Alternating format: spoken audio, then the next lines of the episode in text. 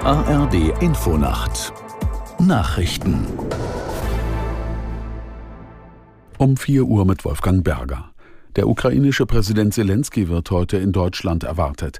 In Berlin will er sich mit Bundeskanzler Olaf Scholz treffen. Aus Berlin Dietrich Karl Meurer. Präsident Volodymyr Zelensky dürfte bei dem Treffen mit Bundeskanzler Olaf Scholz um weitere militärische Hilfen bitten. Erwartet wird auch, dass ein Sicherheitsabkommen unterzeichnet wird, genauso wie in Paris. Dorthin will Zelensky im Laufe des Tages weiterreisen.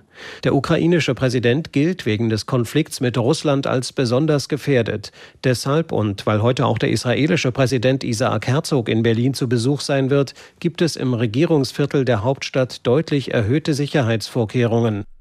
US-Präsident Biden hat in einem Telefonat mit Israels Ministerpräsident Netanyahu über die Situation in Rafah im Gazastreifen gesprochen.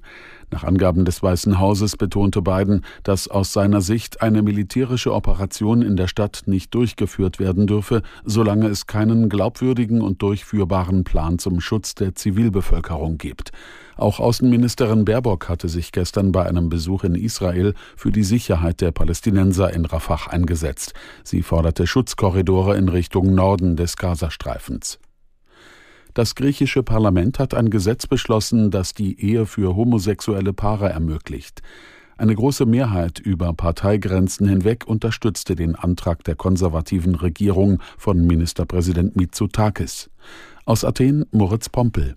Gleichgeschlechtliche Paare können nun in Griechenland heiraten und auch Kinder adoptieren. Bisher war nur eine eingetragene Lebenspartnerschaft möglich, mit juristischen Schwierigkeiten etwa bei gemeinsamen Kindern. Kurz vor der Abstimmung hatte Mitsotakis noch einmal Werbung gemacht.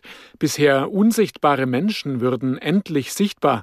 Viele Kinder könnten endlich ein Zuhause finden, das zu ihnen passt. Und das Gesetz sei nichts Revolutionäres, sondern Griechenland tue nur etwas, was in den meisten EU-Ländern längst normal ist. In Berlin haben die internationalen Filmfestspiele begonnen. Zahlreiche Stars und Ehrengäste versammelten sich am Abend bei der großen Eröffnungsgala im Berlinale Palast am Potsdamer Platz.